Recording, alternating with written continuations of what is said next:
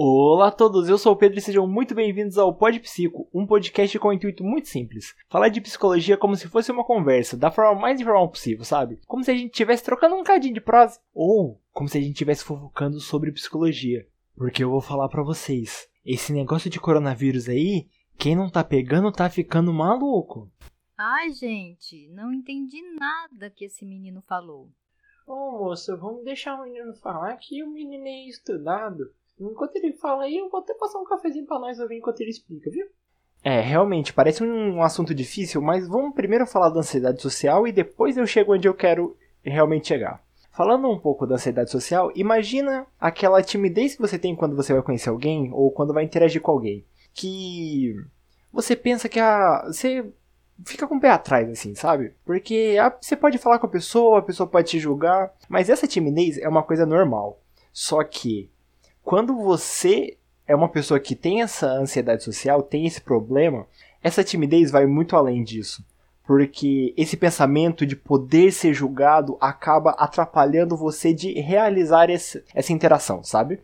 É como se você tivesse um medo que vai com o tempo vai crescendo. Que você pensa, nossa, essa pessoa vai me julgar, eu posso falar alguma coisa errada, eu posso gaguejar, ela vai me achar burro, ela vai me achar esquisito, eu posso estar falando com ela do nada e ela não vai entender nada. E é um sentimento ruim, sabe? Mas esse sentimento ruim, numa pessoa normal, ele não vai atrapalhar. Ele vai dar um receio, mas não vai atrapalhar. Numa pessoa que tem ansiedade social, ela não consegue interagir com outra pessoa por causa desse medo. Ele sempre começa bem leve, mas ele vai crescendo. É um sentimento crescente, sabe? Às vezes, ele, ele cresce tanto que ele começa a afetar o seu, o seu corpo e você começa a ter uma crise. O seu, você começa a suar, começa a respirar mais ofegante, o coração acelera. E isso pode até piorar mas piorar como, se essa já é uma situação que parece um tanto quanto ruim? A ansiedade em si é um sentimento que é crescente e vai cada vez mais piorando. Quanto mais tempo você passa, entre aspas, sentindo isso, ele vai ficando pior. E aí você pode. Tem gente que desmaia, tem gente que vomita, tem gente que se desespera, tem gente que sente os membros dormentes ou formigando. E isso acaba atrapalhando na sua vida, porque vira como se fosse uma barreira, sabe? As pessoas consideram como se fosse um defeito não conseguir se comunicar com outras pessoas. E o ser humano é um ser social. Você tem que se comunicar com outras pessoas. É quase instintivo, sabe? É quase uma necessidade básica do ser humano se comunicar com outras pessoas. Uh, talvez para ficar um pouco mais fácil de entender, eu vou levemente resumir aqui por cima, assim. A ansiedade social, que até pouco tempo atrás era chamada de fobia social, é você não interagir com outras pessoas por medo do julgamento. E esse pensamento normalmente não é algo que assim aparece claramente na cabeça de uma pessoa ansiosa. É quase como se ela soubesse que ela vai ser julgada ruim. Mas isso é um pensamento que ela tem para ela. Não quer dizer que isso reflete a realidade. E normalmente não reflete a realidade. Então, assim, é uma coisa ruim só que é uma coisa que pode ser tratada. Uh, e eu quero falar uma coisa aqui, antes de continuar, que eu apesar de estar falando sobre isso e de no futuro eu ainda vou dar umas dicas sobre, nada é melhor que uma terapia e só você de ouvir isso você não vai se curar, não é um tratamento. Eu posso te ajudar levemente, mas quem vai ajudar de fato as pessoas ansiosas, se você é ou você conhece algum amigo que é ou algum parente seu, é o psicólogo. A única coisa que pode tratar isso é a terapia com um profissional. Agora que vocês já sabem um pouco mais sobre ansiedade social, a gente chega num ponto que eu queria chegar, que é como isso piorou quando chegou a pandemia e como está sendo para nós que estamos em isolamento social e para as pessoas que estão hospitalizadas, porque até o presente momento não existem estudos aprofundados sobre esse tema, abrangendo quem está no hospital, quem está hospitalizado, quem está internado e como está sendo para eles. Porque pensa comigo, o ser humano vive em sociedade, então é necessário você interagir com outras pessoas. Mas durante esse isolamento social, devido a essa pandemia, muitas pessoas que eram acostumadas a estar interagindo o tempo todo com outras pessoas já não fazem mais isso. Então, a tendência do número de casos de pessoas que têm esse transtorno de ansiedade social, a tendência é aumentar. Com certeza aumentar. Porque, cara, sendo bem sincero, é muito ruim ficar em casa. Ninguém gosta de ficar em casa sem interagir com ninguém. Mas a gente tem que fazer isso porque ninguém quer correr o risco de pegar uma doença que é letal e que pode contaminar outras pessoas do seu ciclo só para interagir com outra pessoa. Se bem que no Brasil muita gente faz isso, só que não vamos entrar nesse mérito. Agora, imagina como é dentro dos hospitais, que talvez seja o lugar mais perigoso para você pegar Covid. Deu para entender? Então imagina quem está hospitalizado com Covid ou quem está hospitalizado sem Covid. É um lugar perigosíssimo. Tirando os médicos, médicas, enfermeiros e enfermeiras que trabalham para tentar amenizar os danos à população, as outras pessoas que estão no hospital estão correndo muito risco de pegar essa doença. Você consegue entender onde eu quero chegar? Quem queria visitar as pessoas que estão internalizadas com tanto risco assim? Além disso, como os próprios pacientes vão interagir um com o outro, sendo que eles já estão maus e têm a chance de piorar ou eles podem ser julgados pela doença que eles têm e as pessoas definitivamente não vão se aproximar. Então você pensa como funciona a cabeça de alguém que está internado nesse momento, durante esse caos que está o Brasil? Então, imagina na pele de quem vive essa realidade. Não parece nada agradável, né? Pois bem. Mas aí você me pergunta: tá bom, Pedro, já sei disso, mas o que, que eu posso fazer? Cara, mas eu tava me perguntando exatamente isso, viu? Esse menino é bom, hein?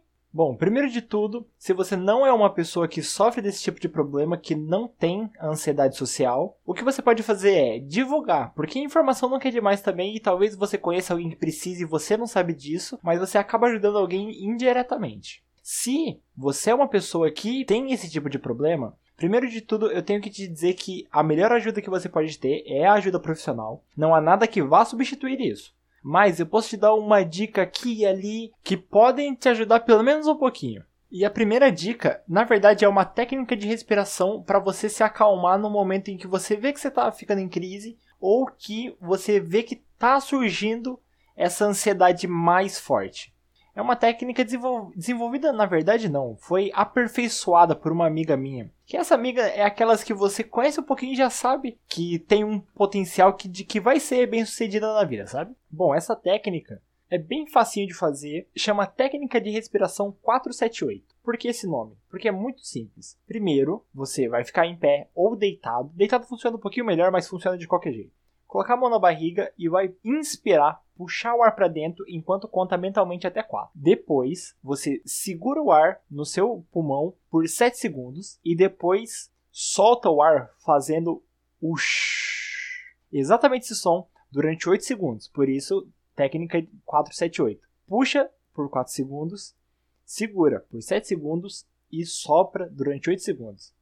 Lembrando que é uma respiração diafragmática, que é aquela respiração em que você força um pouco a barriga e depois respira, que é também chamada de respiração da barriga por alguns. Descobri isso recentemente, na verdade, porque é uma, talvez uma coisa mais de velho ou uma coisa mais antiga, que sempre existiu, na verdade, a respiração diafragmática, mas aparentemente existia com outro nome antigamente. E a segunda dica que eu tenho para dar para vocês é que, apesar das redes sociais serem um grande um grande fator, eu diria, para intensificar é, esse problema de ansiedade social, elas também podem ajudar muito, porque um, uma das técnicas para te ajudar a superar a ansiedade social é a exposição.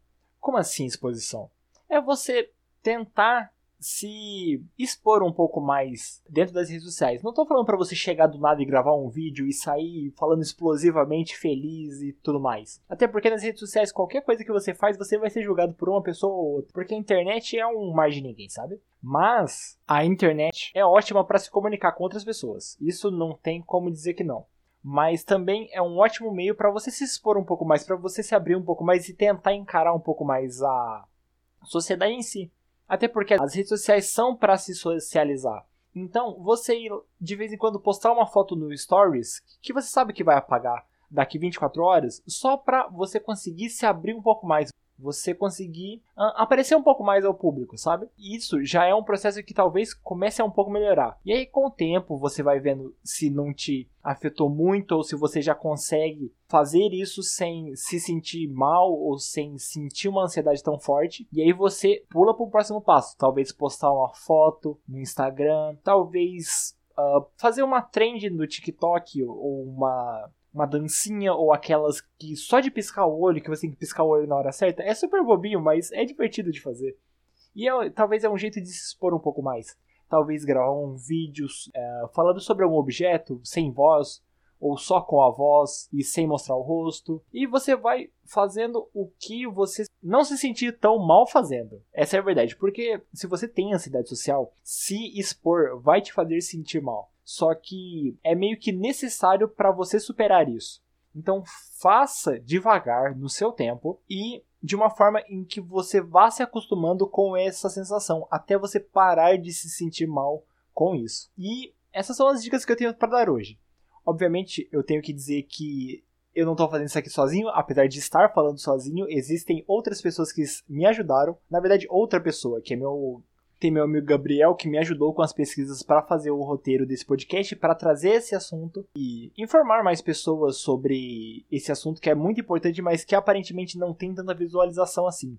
Porque até quando a gente foi pesquisar artigos relacionados, não tem muita coisa. Talvez porque chegou muito do nada essa pandemia e pegou todo mundo de surpresa. Então não tem muita coisa para se falar de dados factíveis, de dados empíricos. É muito o que eu tô falando aqui hoje é muito mais da minha vivência, da minha sabedoria, da vivência dele, da sabedoria dele e do que a gente pôde coletar das poucas fontes sobre a ansiedade social dentro e fora dos hospitais.